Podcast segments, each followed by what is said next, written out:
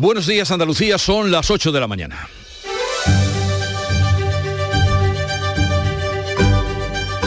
En Canal Sur Radio, La mañana de Andalucía con Jesús Vigorra.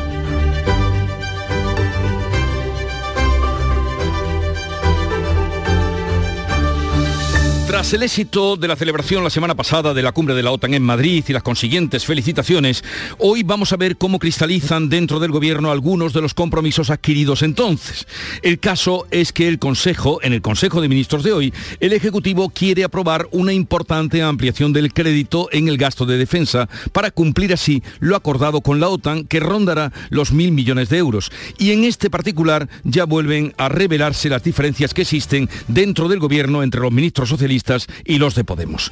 En la tarde de este lunes, previa al día de hoy, ya se anticipó un más que probable choque otro más, habría que decir, al criticar Podemos el secretismo con el que ha actuado el peso en este asunto y argumentar que nuestro país no necesita comprar bombas ni aviones de combate. Veremos qué resulta de la reunión de hoy, en la que también se aprobará un plan para estabilizar a más de 67.000 sanitarios interinos que han ido encadenando uno tras otro contrato hasta pasar de los 10 y a veces hasta de los 15.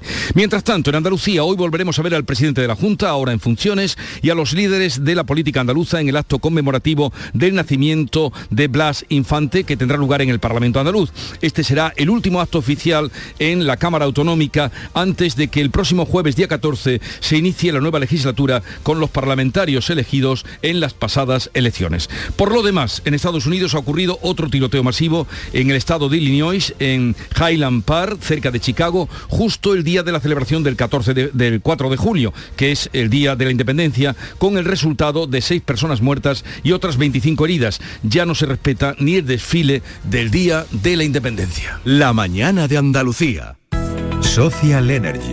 La revolución solar ha llegado a Andalucía para ofrecerte la información del tiempo. Tendremos hoy cielos poco nubosos o despejados en Andalucía. No se descartan nieblas que a partir de la tarde se esperan en las zonas del litoral mediterráneo. Chubascos también por la tarde en el interior oriental que podrían ir acompañados de tormentas más probables e intensos en las sierras. Calima en el litoral mediterráneo. No van a cambiar las temperaturas. Las máximas van a llegar a los 23 grados en Cádiz, 26 en Almería, 28 en Huelva, 32 será la máxima en Sevilla, 33 en Málaga y 37 en Jaén, Granada y Córdoba. Este verano no pases calor y pon el aire sin miedo a que suba la factura de la luz. Aprovecha los precios revolucionarios de Social Energy e instala paneles solares de primeras marcas en tu tejado con 25 años de garantía. Pide tu estudio gratuito y aprovecha las subvenciones disponibles. 955 44 11 11 y socialenergy.es. La revolución solar es Social Energy.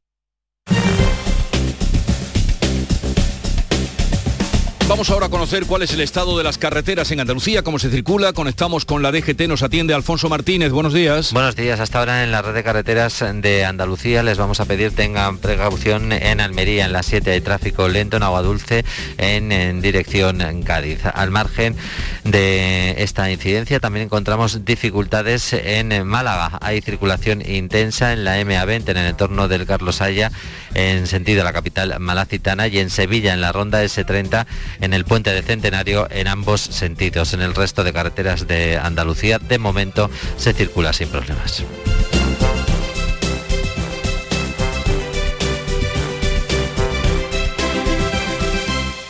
Dicen que detrás de un gran bote del Eurojackpot hay un gran millonario. Esto, ¿y detrás de un gran millonario? Pues que va a haber un...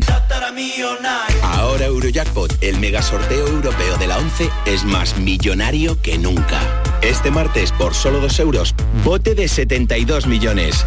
Eurojackpot de la 11, millonario por los siglos de los siglos. A todos los que jugáis a la 11, bien jugado. Juega responsablemente y solo si eres mayor de edad. En Canal Sur Radio, la mañana de Andalucía con Jesús Vigorra. Noticias. Vamos a contarles la actualidad de este día 5 de julio. El Parlamento de Andalucía acoge la conmemoración del nacimiento de Blas Infante, reconocido desde el año 1983 como padre de la patria andaluza. El presidente de la Junta en funciones, Juanma Moreno, va a reaparecer y va a intervenir en el acto que se celebra en un periodo de transición entre las dos legislaturas, la ya finiquitada y la nueva que se formará el próximo día 14 de julio. Beatriz Galeano. Este año, y a diferencia de lo que es habitual, no va a contar con las intervenciones de representantes de los grupos parlamentarios, como has dicho, porque la Cámara Andaluza no está aún constituida. El homenaje a Blas Infante va a comenzar a las nueve y media de la mañana en el patio del recibimiento, en la sede del Parlamento andaluz, ante el busto de la figura del padre de la patria andaluza. Van a intervenir en ese acto la presidenta del Parlamento, Marta Bosquet, el presidente de la Junta, Juanma Moreno, y el vicepresidente de la Fundación Blas Infante, Javier del Mas. No van a estar presentes ningún miembro de Vox. Y dos grandes temas en el Consejo de Ministros de hoy. El primero, la aprobación de una medida para hacer fijos a más de 67.000 sanitarios para acabar con la precarización de la sanidad. Y la aprobación de un crédito de mil millones para defensa. El Gobierno va a aprobar primero un estatuto que va a incluir la prohibición de que se encadenen contratos sanitarios durante más de tres años. Eso va a obligar a las autonomías a sacar a concurso esas plazas, algo similar a lo que se hizo con educación. El segundo tema del Consejo de Ministros de hoy es la aprobación de un crédito para defensa de mil millones de euros. Es un asunto que ha abierto una nueva brecha con sus socios de Gobierno. Desde Unidas Podemos lo han dejado claro. Lo ha hecho la ministra de Trabajo, por ejemplo, Yolanda Díaz, que ha respondido a la ministra de Defensa. Decía Robles que este aumento para el presupuesto era bueno para los astilleros de Galicia o los gaditanos, pero así le contestaba Yolanda Díaz. Esos 650 millones de euros, esa inversión, insisto, van a proveer de nuevas armas y van también dirigidos a servicios mm, EPIs de protección de las tropas. Pero insisto, lamentablemente no tienen nada que ver con la carga de trabajo de Navantia Ferrol ni de Navantia Cádiz. También también Ione Belarra, ministra de Derechos Sociales, ha reiterado que hay urgencias que atajar antes de comprar bombas o aviones de combate. Ha pedido valentía al PSOE para construir unos presupuestos generales que reorienten la acción social del Gobierno. España necesita unos presupuestos que reorienten el rumbo del Gobierno y recuperen el ritmo valiente de avances sociales que tanta falta le hace a nuestro país. Gastarse el dinero en armas por exigencia de una potencia extranjera en lugar de invertirlo en una mejor sanidad, mejor educación y más protección social, no forma parte de los presupuestos que nuestro país necesita. Reacción inmediata de la ministra de Hacienda, María Jesús Montero. Bueno, yo en primer lugar decir que cuando no hemos presentado unos presupuestos valientes, ¿no? Todos eh, los proyectos de presupuesto que ha hecho este gobierno han sido pensando en las personas, pensando en, el fortalecimiento de nuestra economía y además eh, presupuestos que han tenido un gran diálogo, puesto que no tenemos entre los dos grupos políticos que componemos el gobierno mayoría suficiente para poder impulsarlo. La elaboración de los presupuestos del año que viene sin duda van a marcar las relaciones entre las dos partes del Ejecutivo. El Consejo de Gobierno en funciones de la Junta de Andalucía va a analizar el repunte de la pandemia de COVID en los centros residenciales y las recomendaciones para el próximo curso 22-23 en los centros educativos. La reunión del Ejecutivo Autonómico, que se celebra como cada martes también hoy, analizará el repunte de los casos de COVID en las últimas semanas en Andalucía. La incidencia al alza lleva a analizar la situación en los centros residenciales y se van a aprobar las recomendaciones de prevención y protección para los colegios. Recordemos que las mascarillas dejaron de ser obligatorias en los centros escolares desde finales del mes de abril. Por otra parte, el Consejo de Gobierno de hoy también tratará la erradicación de los asentamientos de trabajadores temporeros en Lepe y en Moguere, en estos dos municipios de Huelva, tras ese acuerdo suscrito entre el Ministerio de Derechos Sociales y la Consejería de Igualdad. En Almería, la Junta ha habilitado un punto de vacunación COVID en el puerto, coincidiendo con la operación Paso del Estrecho. Cuéntanos, María Jesús Recio. Es un punto de vacunación COVID-19 sin cita. Está en el centro de atención sanitaria de la Operación Paso del Estrecho. Funciona con eh, todo tipo de servicios y ha atendido ya 153 consultas de acogida y se han administrado de momento 70 dosis de vacunas. Se trata de un recurso puesto a disposición de todos los usuarios que lo necesiten para los desplazamientos y también para la población de Almería que aún no haya completado su vacunación. Ofrece la garantía, dice la Junta, de vacunar a ciudadanos que vienen de otros países. La Operación Paso del Estrecho cuenta con un dispositivo sanitario desde las 8 de la mañana hasta las 10 de la noche en un módulo de Cruz Roja compuesto por tres enfermeros. Además, el Distrito Sanitario de Almería ha reforzado este año la asistencia con dos horas más y ha sumado un profesional a esta consulta. La Delegación de Salud realiza también controles sanitarios en establecimientos de alimentación, gasolineras y en toda la zona del puerto y sus inmediaciones. Todo eso ocurre mientras estamos pendientes de conocer los nuevos datos del coronavirus que, como saben, se dan eh, los martes y los viernes. Los del pasado viernes marcaban un aumento en el número de nuevos positivos que llegaron a los 7.000 en Andalucía, mientras que los hospitalizados alcanzaban los 600.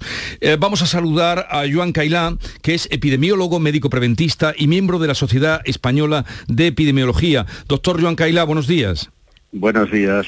Evolución y evaluación del momento en el que estamos de la pandemia en nuestro país. Sí, como decían, realmente está creciendo ¿no? a nivel de toda España. La incidencia que tenemos en 14 días en la gente mayor de 60 años ya superará hoy seguro los 1.000 por 100.000. O sea, esto equivale al 1% de la población de este grupo de edad. Es una incidencia muy alta que está creciendo y por otra parte en España, en toda España, pues ya habrá, ya hay, día, al viernes pasado ya había de hecho más de 10.000 ingresados y más de 440 en la UCI, ¿no? Y lo que puede ser peor, eh, cada día fallecen aproximadamente de promedio unas 40 personas. Por tanto, tenemos que mejorar. Con estos datos que usted nos expone, eh, en resumen, ¿Cree usted que habría, y la, Sociedad eh, Española de Epidemiología, ¿creen ustedes que habría que tomar ya alguna medida eh, para acercar la expansión del coronavirus, alguna medida más contundente? Sí, realmente, a ver, antes ustedes comentaban sobre cosas que deberían hacerse de cara a septiembre, pero claro, para evitar contagios lo importante es lo que hagamos ahora en la nota de prensa de la Sociedad Española de Epidemiología, pues bueno, abogamos para el uso de mascarillas en lugares donde haya mucho hacinamiento, ¿no? Esto lógicamente podría ser en el, autobús, en un metro, en, un tren metropolitano, etcétera, pero, pero también en cualquier lugar donde pueda haber este hacinamiento, ¿no? Y después quien tenga la COVID realmente debería debería debería seguir un aislamiento, ¿no?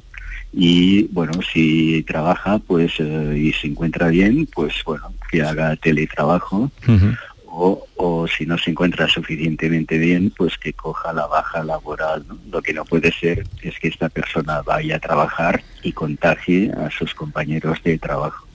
Las mascarillas se siguen exigiendo en los centros sanitarios y también en el transporte público. Habla usted de aislamiento quien eh, contraiga el coronavirus, pero cree que nos hemos em, desprendido con demasiada ligereza de las mascarillas. Digo esto porque em, parece que los transportes públicos exigen que se use, pero mañana tenemos, por ejemplo, el chupinazo y otras fiestas que sigan sucediendo donde habrá una multitudinaria concentración y sin mascarilla. Efectivamente, la, realidad se impone, ¿no? Después de grandes eventos de este tipo, y se ha visto en todas, yo diría que en todas las comunidades autónomas, después aparece un incremento de, casos. Por tanto, hemos de tomar nota y, como decimos nosotros siempre, prevenir es mejor que curar. Y aparte es importante ser solidarios con nuestra gente mayor es importantísimo no contagiarse para después no contagiar a gente vulnerable que podría tener consecuencias incluso fatales. Eh, y una última pregunta, ¿qué información tienen ustedes, bueno, o qué evaluación hacen de que la viruela del mono continúa aumentando en España, se habla ya de mil, pasan de los 1.190 casos registrados. Mm, ¿Qué, en fin, qué perspectiva eh, tiene este problema? Lo vemos con preocupación porque, bueno, ya en Europa afecta a más de 25 países y está creciendo, ¿no? Como comentan ustedes. Entonces, a ver, lo importante sería controlarla y que no quede entre nosotros como una infección endémica. El problema es que hay que revisar muy bien a los contactos y esto es muy difícil y además los casos deberían tener pues muchas precauciones durante un periodo largo de como tres semanas. ¿no? La COVID se hace a veces, a veces difícil pues eh, ser precavido durante una semana. Aquí el periodo sería más largo, ¿no? Pero bueno, lo importante es que quien tenga síntomas compatibles consulte rápidamente, idealmente a un centro de infecciones de transmisión sexual y siga las recomendaciones que le, den en este centro porque insistimos en esto, es importantísimo evitar que quede como una infección endémica entre nosotros. Joan Cailá, epidemiólogo, médico preventivista y miembro de la Sociedad Española de Epidemiología, gracias por estar con nosotros. Un saludo desde Andalucía y buenos días. Buenos días, gracias a ustedes. Pues resumiendo, eh, la COVID continúa, eh, el aislamiento sigue siendo recomendable, la mascarilla también y hoy conoceremos datos de cómo ha evolucionado en Andalucía y en España. La mañana de Andalucía. Verano. ¿Qué tendrá el verano? Alegría.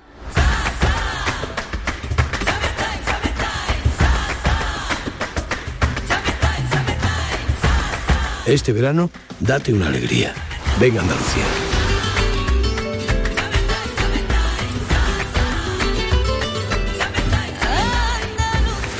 Campaña financiada con fondos FEDER, Junta de Andalucía.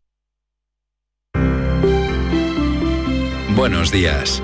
En el sorteo del cupón diario celebrado ayer, el número premiado ha sido 37.328. 37 328. Serie 33 33. Recuerda que hoy, como cada martes, tienes un bote millonario en el sorteo del Eurojackpot de la 11. Disfruta del día.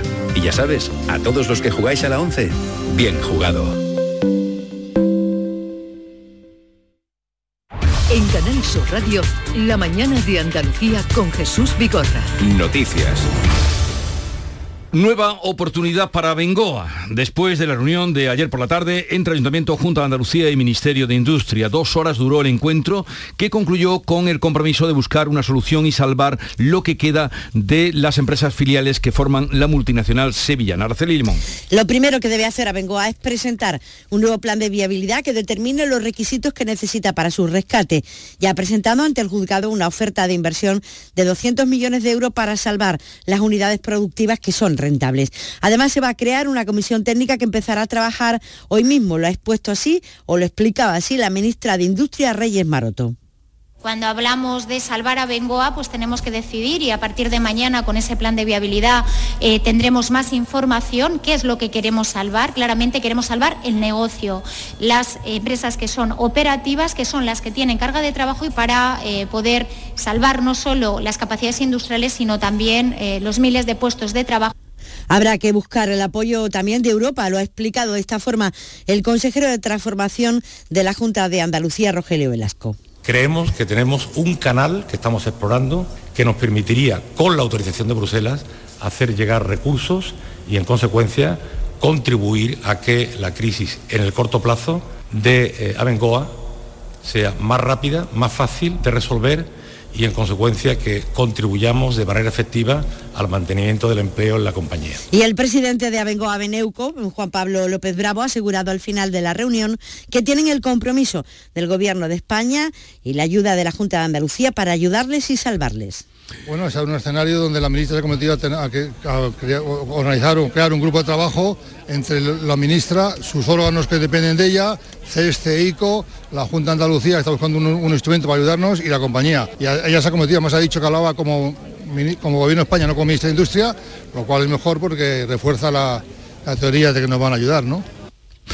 Bien, pues hablaremos a partir de las 9 con Clemente Fernández, que ha sido presidente de la matriz Abengoa hasta que un juez decretó el pasado viernes la liquidación de la compañía. A ver qué nos puede contar o qué puede aportar ante esta situación. Mejor es, mucho mejor, la que tiene otra empresa andaluza, Airbus, que ha asegurado ya la estabilidad de la plantilla de sus líneas de montaje en la Bahía de Cádiz gracias a los nuevos contratos de la compañía. Supondrán una reactivación del sector aeronáutico. Lorenzo Benítez. De hecho, el megacontrato en China para fabricar fabricar 292 aviones se suma al acuerdo firmado para 14 nuevas unidades de la familia A320 Neo. El pedido beneficia de lleno a las plantas de la Bahía, donde se construyen los estabilizadores de cola de este modelo. El presidente de Airbus España, Ricardo Rojas. Podemos decir que tanto Puerto Real como CBC eh, fabrican componentes para ese modelo. En el caso del CBC tenemos los fan coils y en el caso de la planta de Puerto Real los elevadores del 320, con lo cual podemos decir que en el sur de, las plantas del sur es donde tenemos una mayor proporción de su producción eh, precisamente de este modelo. Rojas ha remarcado que la planta de Puerto Real será un centro tecnológico de carácter estratégico para la industria en general del sector aeronáutico. 8, 20 minutos de la mañana, seguimos contándole la actualidad de este día y hablamos ahora del paro, aunque los datos vienen de ayer, que conocíamos como en junio 42.000 personas en España han salido del paro, pero en Andalucía ha subido.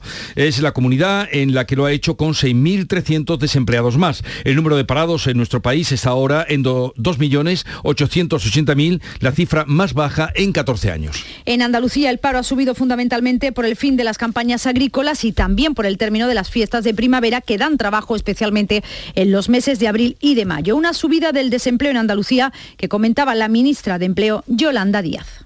Creo que son eh, buenas noticias. Baja el paro también en todas las comunidades autónomas, a excepción de una en el que eh, sube eh, de manera muy destacada, que es Andalucía. Según la Consejería de Empleo, el sector servicios no ha tirado, como otros años, de quienes terminaban las campañas del campo, lo explica el secretario general de Empleo, Agustín González. El aumento del paro agrario ha sido muy elevado, superando el que se registra en un año tipo, y así, por ejemplo, es el doble de la subida que se produjo en este mismo mes el año pasado. Sin embargo, por otro lado, el sector servicios ha logrado disminuir el número de desempleados, pero eso sí, en menor cuantía a la habitual en un mes como el mes de junio. Los empresarios andaluces del sector turístico dicen que no entienden estos datos del paro, porque ellos necesitan personal y no lo están encontrando. Lo explica Miguel Sánchez, presidente del Consejo de Turismo de la CEA, de la Confederación de Empresarios de Andalucía. Los ha calificado los datos de extraños e inconcebible porque los hoteleros siguen necesitando personal. No hay un departamento que no necesitemos trabajadores en, esas fechas, ¿no? Y, y ya no es solamente los cualificados para trabajar en la industria turística, sino también pues servicios de, limpieza, de, jardinería, y no lo tenemos, no lo encontramos, así que esto es algo que algo estamos haciendo mal. Eran palabras de Miguel Sánchez justamente al momento de conocerse ayer los datos del paro y, ya más claro no se puede hablar con respecto a lo que dice. En Málaga, sin embargo, el paro ha bajado. Es la tercera provincia donde más lo ha hecho por detrás de Madrid y de Barcelona. Además, el líder en Andalucía en contratos realizados con 9.000 más que en el mes de mayo. María Ibáñez. 4.116 personas han encontrado trabajo en el último mes aquí en la provincia de Málaga. En junio se han eh, firmado 73.000 contratos en Málaga, 9.000 más que en el pasado mes de mayo. Los sindicatos, no obstante, hablan de exceso de temporalidad en estos contratos por encima del 50%. De ello hablaba Leonor Galvez, que es la secretaria de Empleo y Formación en la UGT. Aunque se han creado 3.600 empleos indefinidos, han crecido el número de empleos temporales en más de 5.500 con respecto al mes anterior. Esto significa que, bueno, que la situación de temporalidad y, el periodo estival que estamos viviendo está impulsando que se cree empleo, pero tenemos que estar muy atentos a qué tipo de empleo se está creando. Los registros interanuales son también los más positivos de toda la comunidad. En el último, cerca de 37.000 personas han encontrado un empleo en nuestra provincia y el descenso del paro se ha situado en un 21% en este último año. Pues vamos ahora con otro asunto. La Policía Nacional ha desmantelado una organización que fabricaba drones semisumergibles capaces de cruzar el estrecho con hasta 200 kilos de carga de droga. Los construían un padre y su hijo artesanalmente en Castellar de la Frontera, pero no solo se distribuían aquí, sino que también surtían a todo tipo de narcotraficantes eh, fuera de España, en otros países de Europa. Fermín Soto. Bueno, pues los drones pasaban desapercibidos entre el oleaje y podían almacenar hasta 200 kilogramos de droga. Eran tripulados a distancia. El narcotraficante podía estar manejándolo tranquilamente desde el salón de su casa. Estos artefactos tan sofisticados eran construidos por un padre y su hijo en Castellar de la Frontera. Juan Antonio Sillero es jefe de la UDICO. Pues desde luego estos drones de los que nos hablan recuerdan a los mayales de mayales italianos de la Segunda Guerra Mundial que se llevaron por delante bastantes buques, pero sí que había un riesgo, porque mientras estos drones lo podían dirigir desde el sofá de su casa, en los mayales los buzos que iban comandándolo se jugaban la vida. Esa es la diferencia, aparte de la literaria.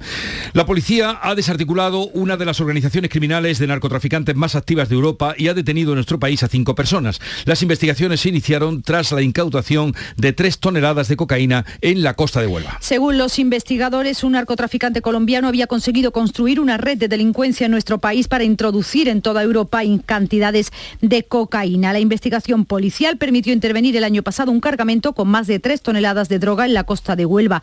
Lo explica Rafael Colmenero, portavoz de la Policía Nacional en Huelva. Concretamente se localizaron 1.623 kilos de cocaína ocultos en un garaje situado en pleno centro de la capital onubense. En esta primera fase se detuvo a dos de los investigados encargados de la custodia de la sustancia estupefaciente. Posteriormente, en una segunda fase, los agentes consiguieron detener a los presuntos responsables de la organización criminal que operaba en España. Y vamos a dar cuenta ahora de una nueva matanza que ha sucedido en Estados Unidos en pleno festejo del 4 de julio, que ya saben ustedes es el Día de la Independencia, muy celebrado. Seis personas han muerto y otras 25 han resultado heridas tras un tiroteo masivo contra un desfile que se celebraba, estaba celebrando la fiesta nacional. Ha tenido lugar en Highland Park, en el estado de Illinois, cerca de Chicago. La policía ha detenido ya a un joven, es un cantante aficionado, se llama Robert Crimo, tiene 22 años, así lo anunciaba el jefe de policía, Lou Jockman. His name is Robert Bobby E. Primo. He is 22 years of age.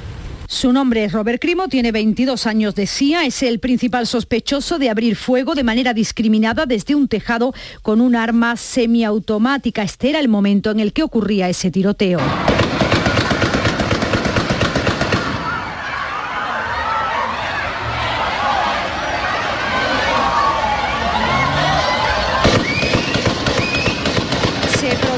Unos 10 minutos después de que comenzara el desfile, hizo que decenas de personas empezaran a correr asustadas por el ruido de esos disparos. Se vivieron momentos de pánico. El gobernador de Illinois, el demócrata J. Robert Prixer, ha pedido a la gente que esté enfadada por la violencia con armas que hay en Estados Unidos. Estoy furioso porque haya más vidas inocentes arrebatadas por la violencia con armas. Pues fíjense ustedes que es el número 308 de los tiroteos que en lo que llevamos de año se han producido en Estados Unidos. 308 según informa la CNN. Los equipos de emergencia de Italia buscan a 13 personas bajo la roca y el hielo del glaciar de la Marmolada, que colapsó el domingo en los Alpes y que de momento se ha saldado con siete muertos. El primer ministro, Mario Draghi, ha achacado la tragedia a la crisis climática. Las víctimas muy difíciles de identificar por el estado de los cadáveres probablemente van a aumentar en las próximas horas, según avisan los socorristas, ya que algunos testigos sostienen que en la ladera había una treintena de personas. Los heridos ascienden a ocho, dos están graves, se temían hasta 20 desaparecidos, pero algunos han sido localizados en sus domicilios, como es el caso de un niño de nueve años. El rey Felipe VI ha afirmado este lunes que la guerra en Ucrania amenaza con la convivencia a nivel mundial y a la economía global y que se suma a las consecuencias que ya dejó la pandemia del coronavirus. Lo ha dicho en su intervención con motivo de la entrega de los premios de la Fundación Princesa de Girona en Cornellá de Llobregat en Barcelona durante un discurso en el que combinaba el catalán y el castellano. Estamos dejando atrás lo peor de una pandemia que ha tenido un gran impacto en nuestras vidas y ha parecido la sombra de una guerra que trae consigo muerte, pobreza y desolación y que amenaza la convivencia a nivel mundial y también a la economía global.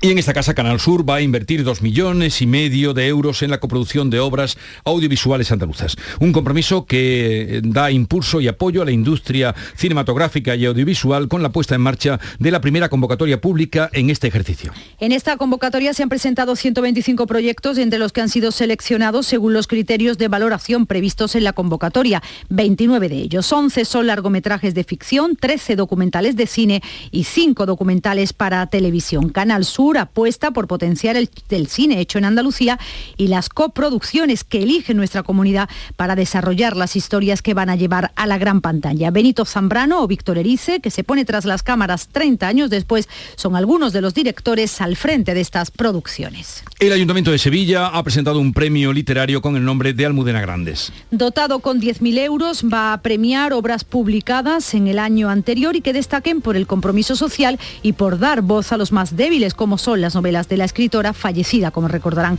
este mismo año. Su viudo, el escritor Luis García Montero, agradecía emocionado la creación de este galardón que la va a vincular con la ciudad de Sevilla. Y ella se sentía feliz porque aquí tenía eh, muchos amigos, muchas amigas y además eh, la compañía de los lectores cada vez que venía una firma en la feria del libro, a una presentación en sus promociones, pues la, hacía muy feliz.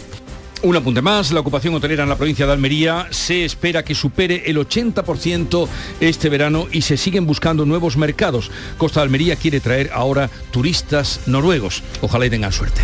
Llegamos así a las ocho y media de la mañana, tiempo ahora para la información local.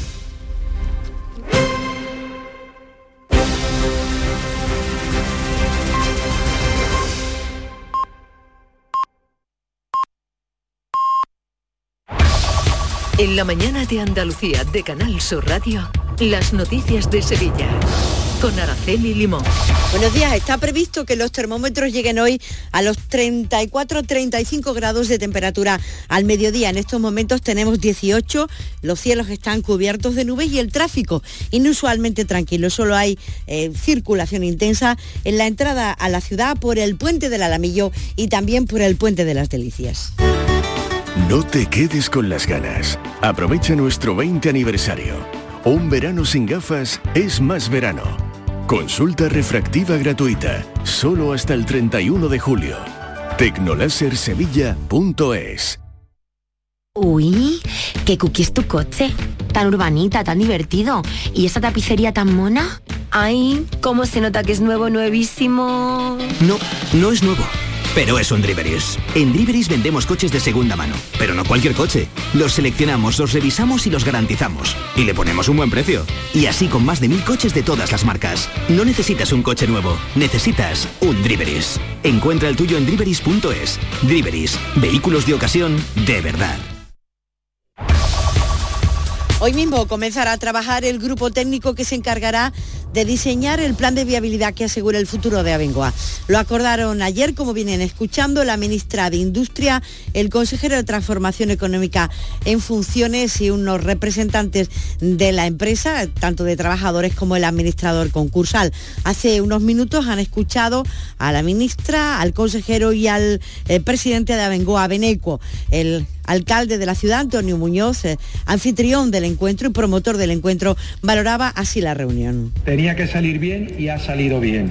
Estamos en un escenario complicado y difícil, pero puedo poner de manifiesto la actitud constructiva, positiva, de búsqueda de otras alternativas, de otras medidas para reflotar la empresa, para que no caiga a Bengoa, que es de lo que se trata, para mantener el empleo y esa actitud constructiva ha quedado manifiesta tanto por parte de la Junta de Andalucía como por parte del Ministerio. Al término del encuentro, el alcalde, el consejero y la ministra se reunían con el centenar de trabajadores que estaban concentradas a las puertas de FIBES y que acogían con alivio lo acordado, aunque saben que el camino que queda por delante es todavía largo. Laura Rodríguez, presidenta del Comité de Empresa de Abengoa Energy. Nosotros no queremos que desaparezca ninguna línea del negocio, ¿no? que nosotros queremos que el grupo siga siendo el mismo que conocemos hasta hoy, que esté la, en liquidación la matriz y, esta entendemos que es la primera reunión de muchas para que acerquen posturas y encuentren una solución para toda la, compañía. Se celebraba la reunión de Abengoa el mismo día que conocíamos los datos del paro.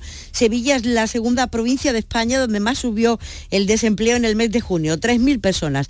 Eh, más pasaron a engrosar las listas del paro fundamentalmente en el campo y en el sector servicios. Vamos antes de continuar con la información deportiva. Nuria Gaciño, ¿qué tal? Muy buenos días. Buenos días. El Betis comienza hoy la pretemporada con los pertinentes reconocimientos médicos para mañana partir rumbo a Austria, su primera concentración del verano, donde estará el brasileño Luis Enrique. El Sevilla, por su parte, ya ha echado a andar sin ninguna cara nueva y con el enfado de buena parte de la afición por la subida en los abonos de un 15%. La agrupación de pequeños accionistas ha emitido un comunicado en el que afirma que la política del club es contraria a la sensibilidad del aficionado, así que piden precios acordes con la realidad social económica. El director deportivo Monchi considera que es un abono muy por debajo de los clubes que compiten con el Sevilla. Les contamos también que los hoteleros sevillanos vuelven a lanzar el Sevilla Hotel Plus con descuentos, un bono con descuentos para sus clientes en más de una decena de actividades de ocio, de cultura e incluso de compras. Por segundo año consecutivo, el uso de ese bono se amplía hasta diciembre. Según el presidente de los hoteleros, Manuel Cornax, eh, la iniciativa consigue afianzar el turismo fundamentalmente en los meses de verano. Lo que se trata es de que Sevilla sea un producto potente donde valga la pena venir, no solamente por ver los monumentos, no solamente por pasear, sino también pues, por disfrutar de una serie de actividades que con el incentivo de un descuento importante te hacen, te hacen ir y te hacen quedarte. ¿no? Un incentivo más para los turistas, la Torre de Don Fadrique, en el interior del convento de Santa Clara, tendrá visitas guiadas a partir de mediados de, mes, una vez que ha concluido la restauración de este importante patrimonio. También la torre acogerá un mapping en torno a la figura de Alfonso X el Sabio.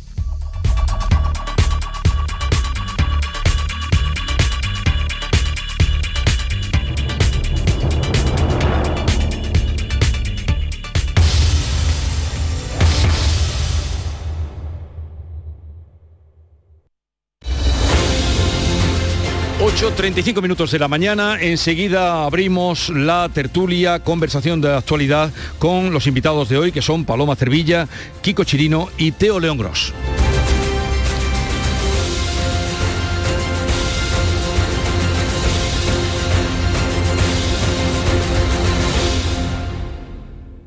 ¿Te gusta el rock?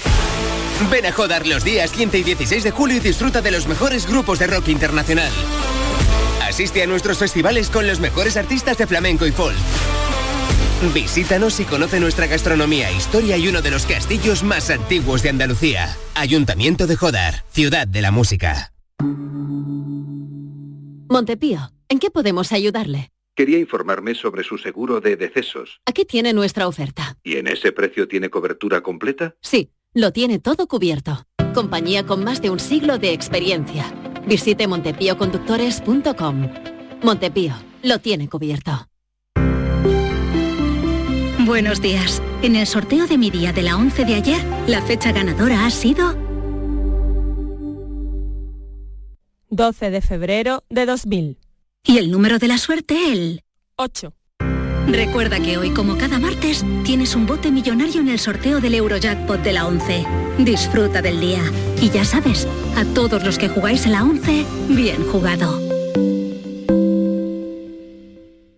Canal Sur, tu mejor verano. ¿Te gustan las sevillanas? ¿Echas de menos un espacio donde disfrutarlas? Canal Sur Radio y Manolo Gordo te ofrecen este verano por Sevillanas, la mejor selección de las sevillanas clásicas. Con el repertorio, las melodías y las letras que no deben faltar en tu memoria. Por Sevillanas, sábados y domingos desde las 7 de la mañana. Refrescate en Canal Sur Radio, la radio de Andalucía. Un corazón fuerte es capaz de mover el mundo. Por eso queremos reconocer con el distintivo Corazón Andaluz a todos los productos, personas y empresas que ponen a Andalucía en marcha. Cuando veas un distintivo Corazón Andaluz, sabrás que ahí hay excelencia y que se consigue desde Andalucía con amor. Donde late Andalucía, Corazón Andaluz. Junta de Andalucía.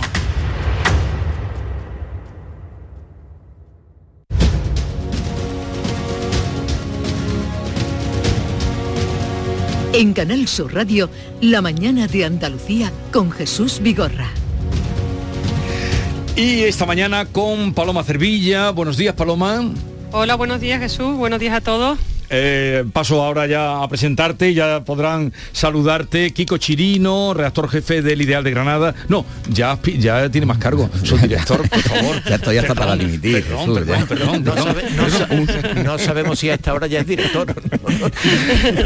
A esta hora, Teo. Enhorabuena, Kiko. A, a horas de irme de vacaciones. Subdirector todavía, no viene aquello rebajarte con lo que cuesta. Pero no, no me ha sentado mal, ¿eh? No me ha sentado mal. Jesús, no te preocupes. Bueno, y aquí conmigo a la vera, en los estudios de la Cartuja, está Teo León Gross, director de Mesa Análisis, a la una menos 10. Que, eh, ¿Te vas a ir pronto de vacaciones? No, pronto no. Si, vamos, si le llamamos pronto el 29 de julio, sí, pero... pero Yo creo que te ibas a ir mí- ya.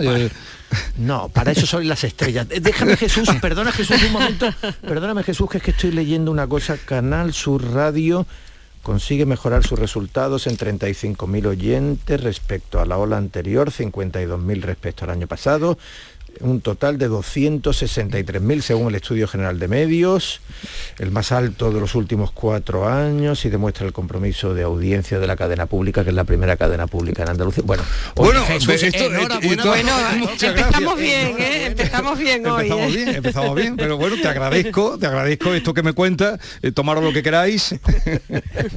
Bravo Jesús, enhorabuena. Muchas gracias. Enhorabuena. Y a vosotros, por la parte que os corresponde, también a vosotros. Eh, y dicho esto, ¿qué hacemos ahora? Pues hay mucho de qué hablar, ¿eh? Hay mucho de qué hablar. Y tan de No, yo me voy a ir antes que tú, pero todavía voy a aguantar aquí. A ver, lo primero quería que me contara Chirino, eh, Kiko, qué está pasando en Granada, que es donde más eh, alta incidencia de COVID tenéis, ¿no? Eh, por tasa por habitante, sí. Eh, ya sabe que Granada se ha comportado a lo largo de la pandemia de manera desigual. Fue la primera que tuvo ese cierre perimetral, ¿no? Y, y ahora eh, la tasa registrada es que se ha duplicado en cuestión de un mes. Eh, la, la tasa de incidencia por población se ha duplicado en cuestión de un mes. La parte buena es que los hospitales, como en el resto de Andalucía, porque Andalucía tiene la tasa de incidencia más baja de, España, ¿no? Todavía no ha llegado, todavía no ha llegado.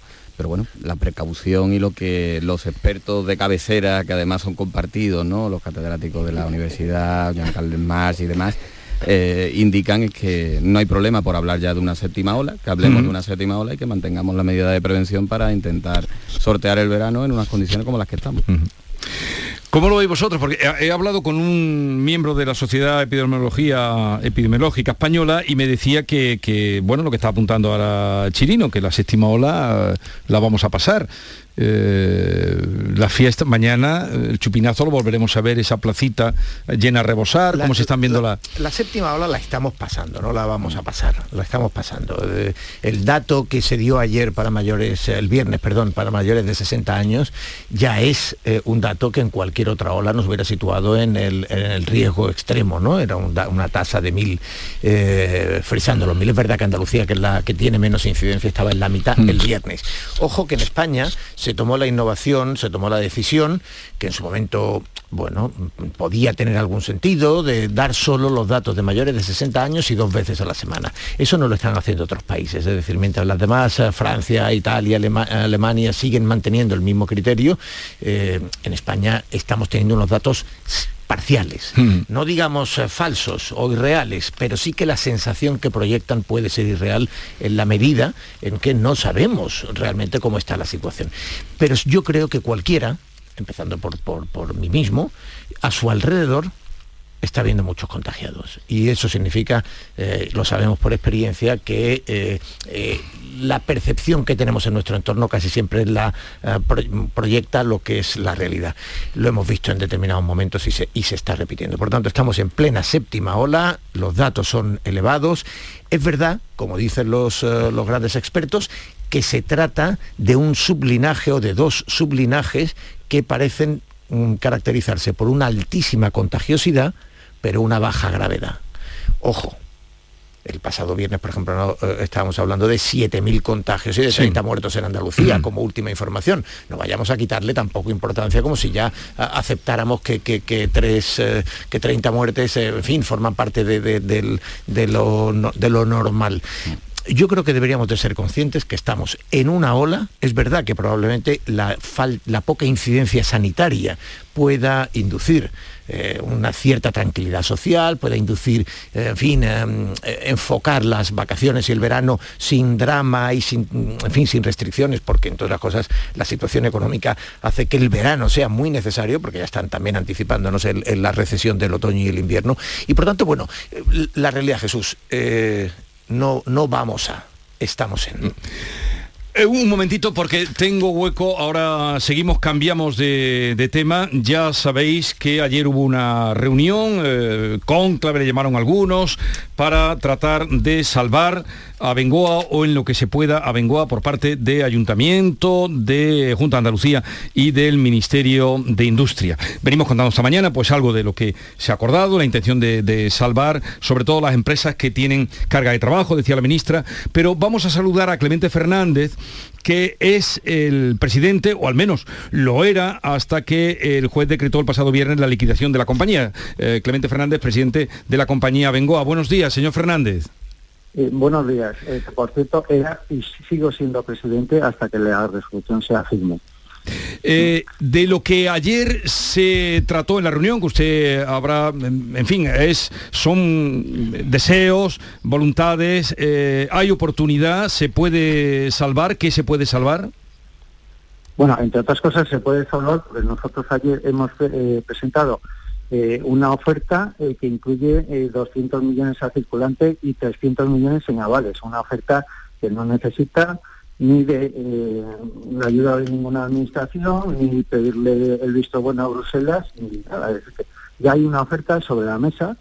Eh, además, eh, es una oferta que apoya un convenio, que también hemos presentado ayer el, convenio. ¿no? nuestros abogados estiman que realmente estábamos en plazo y por eso han presentado el recurso. El plazo terminaba ayer a las 3 de la tarde y antes de las 3 de la tarde hemos presentado ambas cosas. la oferta y el convenio para salvar la matriz abengoaya. ¿Y ahora quién decide a partir de ese, esa propuesta que han hecho ustedes? Bueno, por supuesto, eh, aquí no decide ninguno de los que estaba en la mesa de ayer. Realmente el que decide es el juez. Entonces usted eh, me quiere decir que no tiene valor la reunión que hubo ayer por la tarde, el cónclave de eh, Ministerio, Junta de Andalucía y Ayuntamiento. No es que no tenga valor, es decir, que bueno, pues eh, una mesa donde hay que buscar una solución y esa solución que pretenden buscar con, por vías o financiaciones públicas eh, ya la tenemos con, financiación privada. Es decir, eh, además esta opción de financiación privada mm, está ahí ya sobre la mesa. Lo otro sería muy complejo y sea a largo plazo. la empresa no está para aguantar meses. Yo creo que la empresa necesita con urgencia la entrada de dinero nuevo y eh, si nuestra propuesta eh, de ayer se acelera, esa entrada de dinero nuevo puede estar en septiembre. Pero, mm, insisto, sobre todo para quienes nos estén escuchando, señor Fernández, ¿de qué va a depender que ese nuevo inversor que usted, ustedes o, que su equipo han encontrado para eh, tener dinero y reflotar la empresa?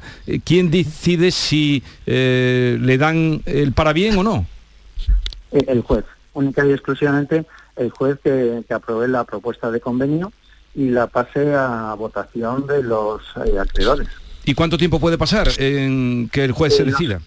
Sí, los acreedores que tenían para votar hasta el 1 de septiembre y a partir de ahí, si los acreedores eh, aceptan el convenio, se pondría en marcha la financiación privada, que ya digo, en cualquiera de los casos, para salvar a Bengoa, creo que lo que se necesita no es financiación pública tal y cual está la situación, es financiación privada. ¿Por qué?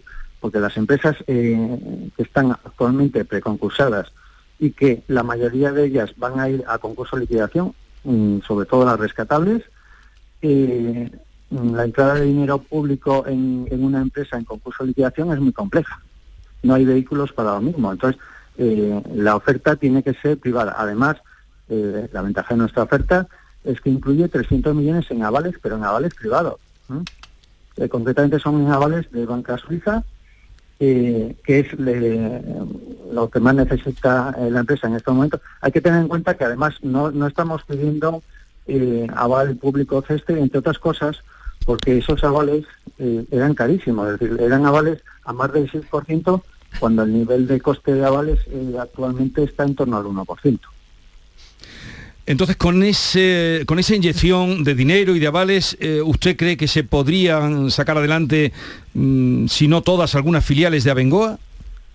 Eh, la oferta es por el completo. ¿eh? No, no estamos llevándonos algunas unidades. Lo que pretendemos es todas las unidades que realmente recogen el negocio, eh, hacer un concurso de liquidación express y sacarlas de, de- de esa situación y darles circulante necesario. Que Hemos puesto la cifra de 200 millones de Sí. circulantes porque es la que estimamos, pero si fuera necesario más, una vez que te llevas al grupo, se- lógicamente se darían más circulantes y más avales. Es decir, que no, no son cifras eh, limitadas, sino que lo que queremos es potenciar la compañía y se dará el dinero que necesite. ¿Y usted ha tenido algún contacto con algunas de las personas o de las instituciones que se reunieron ayer por la tarde en Sevilla? No, no, no he tenido ningún contacto. Bueno, pues ya veremos qué pasa. Con esto que usted nos dice, eh, pues eh, sería aparte- una opción diferente a la, a la solución que estaba buscando ayer. es muy- muy- es una opción muy diferente y además con la ventaja de que es una opción inmediata que no necesita la aprobación de nadie, salvo del juez, eh, porque el, el canal de, de vía de ayuda pública es un canal muy complejo, muy complicado y muy tardaría muchos meses. Nos iríamos muy probablemente al año que viene. Y esta empresa, si no se le mete dinero y avales eh, hacia septiembre-octubre, está completamente muerta. Además, ayer la ministra dijo otra cosa, es decir, se salvarán las eh, unidades de negocio que tengan Sí. trabajo con sus trabajadores. Lógicamente, eh, lo que ha dicho la ministra ayer es que gran parte de los trabajadores van a ir al Fogasa, porque porque en estos momentos la carga de trabajo que tiene Abengoa es muy baja. Entonces, todos aquellos trabajadores que vean que en los próximos meses no van a tener gran cantidad de trabajo, pues ya saben dónde están, en el Fogasa. Entonces, eh, nuestra oferta además trae un conjunto muy importante de proyectos eh, ya eh, adjudica- preadjudicados con, con un paquete de, de I más D, de, de un grupo internacional que apoya el, el proceso, que daría carga de trabajo eh, adicional inmediata. ¿no? ¿Y con cómo- lo cual, con esa carga de trabajo adicional inmediata, realmente estamos rescatando prácticamente a todos los trabajadores de la compañía. Sí. ¿Y, y cómo han tardado tanto en presentar esa, eh, esa propuesta, señor Fernández? Porque han llegado ustedes ya en, en los minutos de descuento. Efectivamente. El, el tema era, nosotros estamos pidiendo una prórroga para hacer las cosas bien y con un cierto tiempo, ¿no? Organizándolo un poco mejor. Eh, para nosotros, lo primero, lo crucial era que eh, mm, ver la posición de SEPI, si financiaba o no financiaba a Terramar. Al ver eh, la, que eh, SEPI no financiaba a Terramar, es cuando entró esta opción. Pero claro, es que fue el mismo día 30. Es decir, no teníamos... Aquí es que todo vencía el mismo día, el día 1 de julio. ¿no? Los preconcursos, los, la, la mora concursal, eh, la, of- la oferta SEPI, todo vencía el día 1 y nosotros teníamos la oferta preparada para meter en ese momento. ¿Qué pasa? Que como el viernes era eh, era a partir de las 3 de la tarde, se considera ya no hábil hasta el lunes, teníamos hasta el viernes a las 8 de la tarde. Eh, al darse esa situación en los juzgados, eh, pasa al siguiente día hábil, que era ayer lunes. Entonces, nosotros realmente hemos presentado la oferta en plazo, en el plazo que estimábamos. Además, es una oferta muy importante para reflotar a todo el grupo con dinero privado, que aquí no hay que pedirle permiso a ninguna administración. El dinero privado entrará en esas cantidades o superiores. ¿Y los trabajadores, los representantes de los trabajadores están eh, con la propuesta de ustedes? No, pero bueno, entre otras cosas la, eh, la desconocía, ¿no? Eh, ayer eh, ya eh, la hemos comunicado al mercado y los trabajadores desconocían que iba a haber una oferta privada.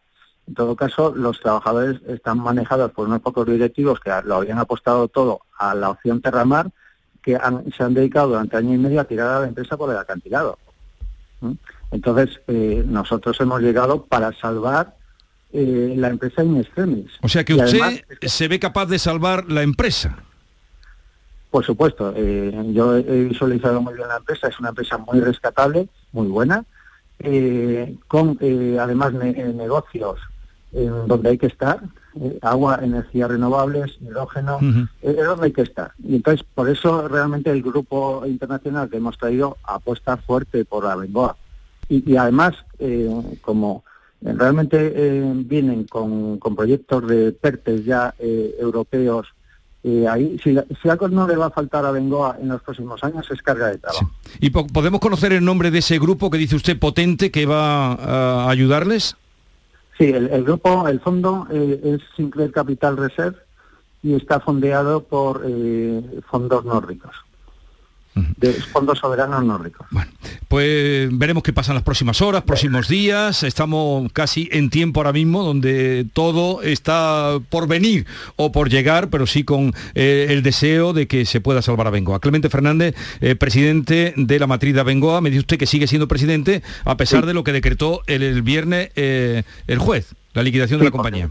Todavía no sirve, efectivamente soy presidente porque Muy todavía bien. no. Bueno, gracias por atendernos y le deseo la mayor de las suertes para bien de Bengoa y de toda la gente que allí trabaja. Buenos días. Muy bien, gracias. A ver, yo me queda. A ver. Yo también me he visto muy sorprendido. Paloma, ¿eh? Teo, bueno, a ver, lo ha, lo ha dicho. Eh, la, la opción que se ha estado manejando preferentemente ha sido Terramar. Un eh, fondo eh, que, eh, norteamericano que eh, plan- ponía sobre la mesa, si no recuerdo mal la cifra exacta, eran 245 millones, y lo que sí pedía es que eh, hubiera otros 200... eh, 49 se hablaba. eso es, de- Para de- saber. por parte de la administración eh, en España. Eh, el gobierno central se amparó en que había pedido que la Junta pusiera una cantidad casi simbólica de 20 millones eh, eh, y la Junta en su momento dijo que no estaba en condiciones eh, de eh, dar ayudas a una empresa en crisis por las limitaciones que imponía Europa y la propia legislación. En- sea como sea, el gobierno central ha mostrado muy poco interés desde luego la percepción que podemos tener los andaluces de ver que se rescataba una empresa como la, la- la aeronáutica Plus Ultra, la compañía aérea eh, venezolana, que con dos aviones y, y- y- y una, fin, una gestión eh, insostenible era rescatada y que Abengoa, eh, que tiene miles de trabajadores, más de 10.000, en Andalucía más de 2.000, eh, bueno, pues evidentemente era, era de perplejidad, de estupefacción absoluta. Lo cierto es que con el plan Terramar, Abengoa entró en el Consejo de Ministros en estado crítico y salió cadáver. El pasado Consejo de Ministros. Eh, ya luego puede María Jesús Montero venir a contar la milonga A, la B, la C o la D. Sabemos que esto ha sido así por parte de la- del Gobierno Central, sabemos lo que hizo la Junta, lo que dijo la Junta, sabemos que la- la- lo que está haciendo el Ayuntamiento de Sevilla. Bueno, lo que acaba de hacer este señor es decir que todo esto con lo que llevamos meses, eh, el esquema con el que llevamos meses trabajando, de repente es, es humo y que hay un nuevo plan, un plan C o el plan D o ya no sé cuál, qué, qué plan sería, de un fondo nórdico que se ha interesado en una empresa que efectivamente Y que no trabaja en quiere algunas- subvenciones públicas Eso o ayudas es. públicas, no Y- quiere y- ni y- verla. Y, por al lo revés, que- y al por- revés, eh, lo que dice es nada de contar con los fondos de la administración, lo que queremos es la empresa. Bueno. oye, si eso es así y funciona, Sí, A ver, Kiko, no, hemos quedado todos un No, eh, es que creo que es, es bastante complejo. Lo que ha dicho él, mm, eh, lo que ha dicho el presidente todavía, eh, tiene toda su lógica, pero eh, hay, que, hay que seguir el relato hasta llegar aquí, porque parece que es de antes de ayer el concurso de acreedores de, de Abengoa y tiene más de un año y al final hemos llegado a esta... No es que te falten dos días hábiles, es que hay- has hecho otros intentos que han fracasado, que no han tenido la viabilidad suficiente y ahora vienes con uno nuevo. Eh, si se puede salvar a Bengoa con capital privado, mm, lo celebramos todos. Lo celebramos todos, pero Abengoa tiene un problema doble de credibilidad en estos momentos, no es solo de liquidez y financiero, es una credibilidad ante sus inversores, que mm, parece, que la han resuelto, si acuden a inversores privados porque no tenían credibilidad suficiente para atraer la inversión necesaria de, lo- de, lo- de los privados y acuden a los públicos, ¿no? Ahora parece que la han resuelto, pero tienen una credibilidad también en los acreedores. A los acreedores también se les ha intentado ya ofrecer en reiteradas ocasiones una un convenio para intentar resolver esto y no se ha conseguido. Es que esto que ha planteado, eh, que plantea ahora Bengoa, mm, tiene que llevar la complicidad de unos 300 acreedores que acepten una quita de su deuda importante para que mm, esto que ponen sobre la mesa el juez lo autorice, los inversores y los acreedores también. Si se acude a una inversión pública es porque se han desechado anteriormente todas las propuestas o todas las opciones privadas para mantener lo que se pueda, porque eso es importante, lo que se pueda de Abengoa, porque probablemente habrá parte, una parte muy importante de Bengoa, la que no será rescatable. Yo coincido con con Teo en una cosa, en que no está suficientemente explicada la posición política. No quiere decir que aquí haya que dar un cheque en blanco a una mala gestión, no olvidemos que aquí ha habido una mala gestión, que haya quedado un cheque en blanco para rescatar porque rescatar no es ganar tiempo, es hacer viable una empresa, no ganar tiempo. Y, pero eso no ha estado suficientemente explicado y cuando ha llegado ha llegado tarde. Eh, bueno, yo he visto desde Madrid, la verdad que la situación es un poco sorprendente, ¿no? Porque llevamos mucho tiempo con el problema de Abengoa, en el que no había una solución y en el que el gobierno central parece que mantenía una posición, sobre todo política, sobre Andalucía, porque si el gobierno central hubiera querido rescatar a Bengoa 11.000 puestos de trabajo, que estamos hablando de muchísima gente, lo hubiera hecho.